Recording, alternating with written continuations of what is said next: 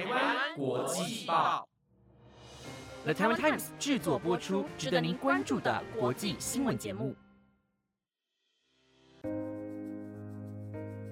Hello，各位听众朋友，大家好，我是姿云，欢迎收听台湾国际报全新系列节目《国际专题周报》。我们会在每个礼拜日的中午更新这个主题。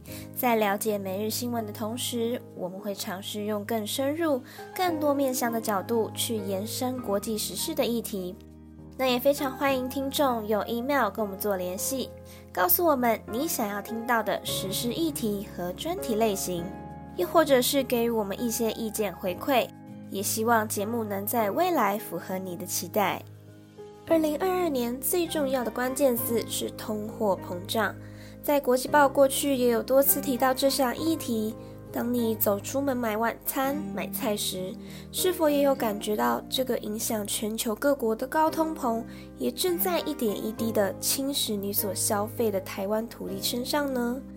我想前一阵子在网络上引起讨论的麦当劳涨价，就是一个很明显的例子。通货膨胀在人类历史里已经有四十年不曾出现，很大的原因是因为过去中国市场的加入，让物美价廉的物品一直都在，所以哪怕有经济危机，也没有出现过通膨。可是这一次因为疫情，首先是很多工厂关闭，再来是美国港口货运的阻塞，接着从供应链问题变成货运的阻塞，到卡车公司也出问题。当这些种种原因都暴露出来，又演变成货柜不足，所以变成一个全世界各种物品都上涨的情况。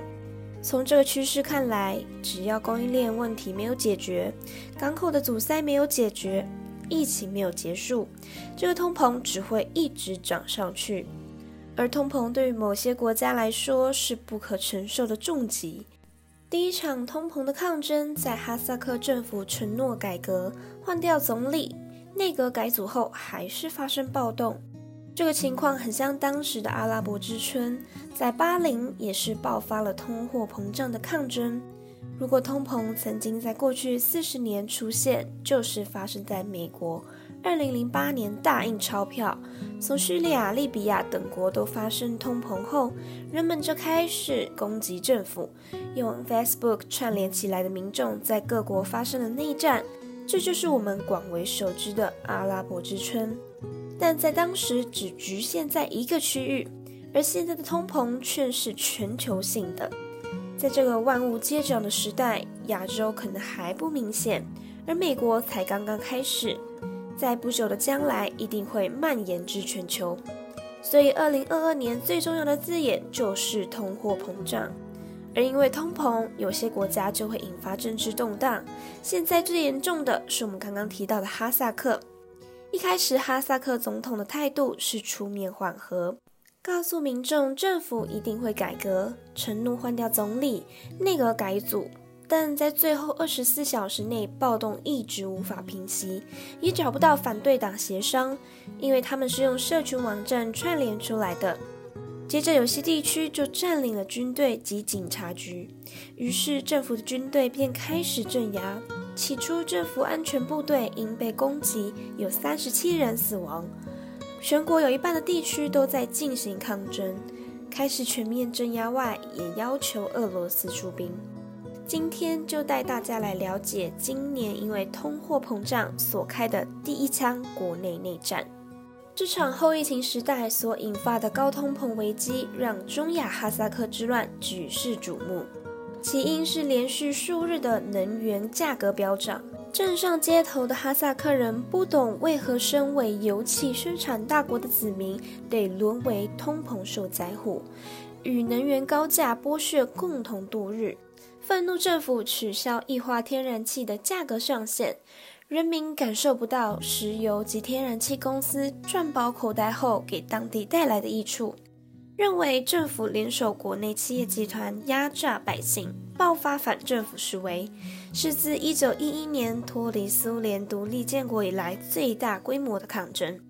示威者攻击商业大臣阿拉木图市政厅，导致大楼部分构造起火。他们甚至突袭机场，让机场人员落荒而逃。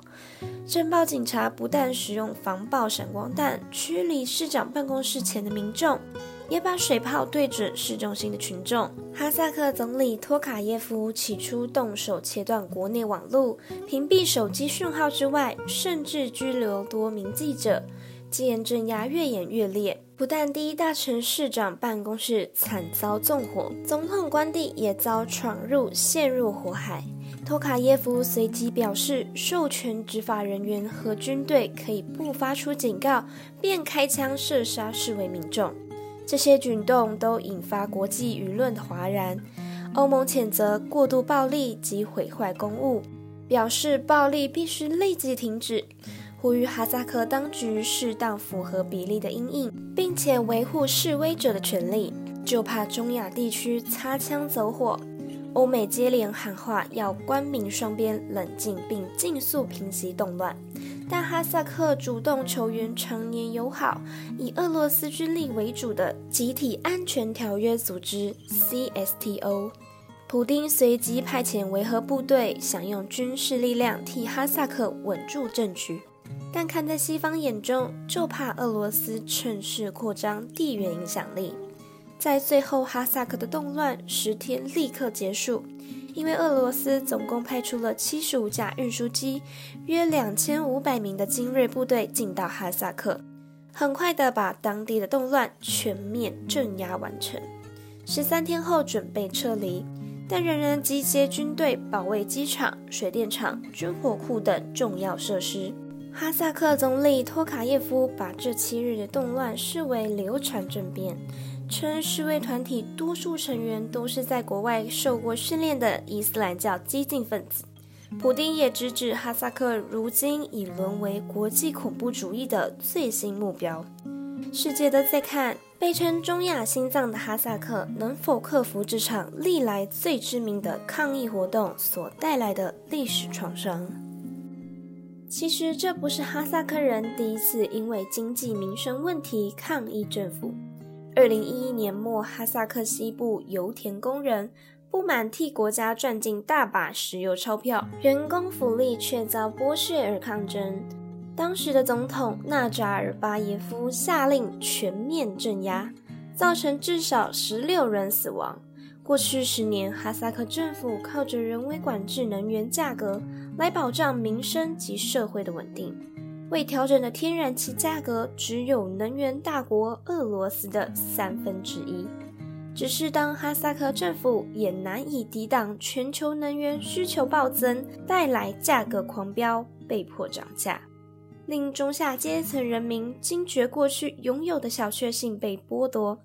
对政府累积的所有不满都顺势爆发，而在南亚的斯里兰卡也因通货膨胀走向破产的命运。先是新冠疫情让这个享有印度洋珍珠之称的岛国观光收入锐减，而后又有背负巨额外债的斯里兰卡政府，在疫情期间大量印钞还债，引爆百分之十的高通膨。连同飙升的食物价格及枯竭见底的国库，让这个南亚小国因为无力偿还四十八亿美金的巨额外债，完全破产。再来看到土耳其，去年十二月的通膨率年增百分之三十六，是近二十年来创新高，尤其食物价格飙涨百分之四十三。这个饮食文化无肉不欢的国家，在这个万物皆涨的二零二二。人民又因实职工资大幅滑落，吃不起大鱼大肉，许多人开始排起长队，改买最便宜的面包度过一天。土耳其人正以惊人的速度把手中一切里拉储蓄换成美元，举国存款如今六成以上全是外币，甚至有储户考虑叛逃他国银行，显示人民已经对银行体系失去信心。一场几乎没有国家能幸免于难的通膨危机，动摇着许多发展中国家的国本根基。二零二二全球政局最大的变动，非它莫属。听完今天的内容，你有没有比较了解这次哈萨克之乱起因、过程及后续处理？看似已镇压完成的哈萨克之乱，我认为只是表面上的平静。谁知道这第一枪的抗争是否会蔓延到其他中亚小国？因高通膨所带来国家内部的动乱，哈萨克是第一个，但会是最后一个吗？这场疫情为全球各国甚至每一个人的影响是蝴蝶效应般席卷而来。你的心情是如何呢？内心的计划又是什么？在这边还是要提醒各位观众，外出的防疫措施要做足，戴口罩、勤洗手，保护自己也保护其他人。欢迎来台湾国际报的 Instagram 底下留言，跟大家分享你的观点。我是姿云，我们下集再见。